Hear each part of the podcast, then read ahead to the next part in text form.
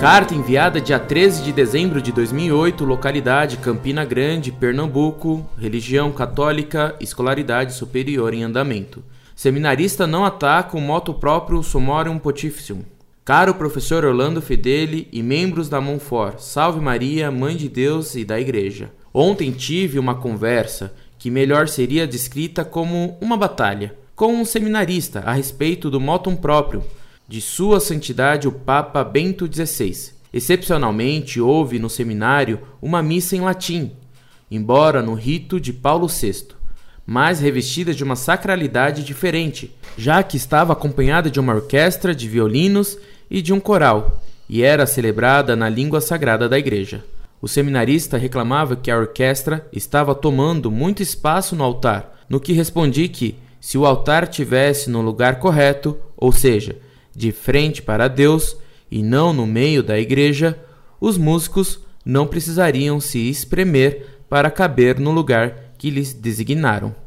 Espantado, ele falou que isso não tem mais cabimento, que essa é uma forma que já teve seu lugar na história e que não faria mais sentido nos dias de hoje, no que eu retruquei que a celebração voltada para Deus não envelhece, pois é eterna e que a base doutrinária da Santa Missa é o Concílio de Trento, infalível e eterno, e não o Concílio Vaticano II, pastoral e falível. Disse-lhe também, em tom de ironia e provocação, confesso, que não se preocupasse que tudo isso estava para mudar, e perguntei-lhe se conhecia o motum proprium sumorum pontificium, no que me respondeu que o referido documento não fazia diferença. Se fiquei espantado com a declaração dele, a explicação que me foi dada deixou-me com uma grande dúvida. Segundo este seminarista, um grupo de jovens reclamou ao nosso bispo, Dom Jaime Vieira Rocha, a realização da missa tridentina em sua paróquia. O bispo, auxiliado por um, segundo as palavras do seminarista, grande canonista, retrucou que o motum próprio só serve para as pessoas que viveram segundo esta forma de celebração e que agora querem revivê-la. Não tem serventia para os jovens que nunca participaram e agora querem ver. Dessa maneira foi oficialmente negado o pedido. Isso me pareceu um grande malabarismo interpretativo, objetivando o entrave ao rito tridentino. Quer dizer que, quando aquela geração anterior ao concílio morrer, não haverá nunca mais a missa tridentina? O moto próprio tem data de validade, então? E se ele estiver errado, isso significa uma rebeldia aberta às ordens de Sua Santidade? Terminamos a discussão de maneira perturbadora, eu lhe dizendo que a Cristo venceria e esse santo sacrifício seria oferecido da maneira como nunca.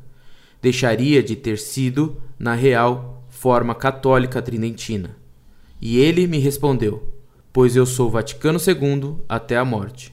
Eu imaginei que esse seminarista deveriam ser católicos e que esta deveria ser sua única bandeira. Que o Senhor Deus os guarde e volte o seu olhar de misericórdia para todos vocês da Associação Monfort, em especial ao professor Orlando Fedeli, meu professor virtual, com quem tenho tentado, mesmo com minhas limitações, aprender e crescer na graça e conhecimento do Senhor.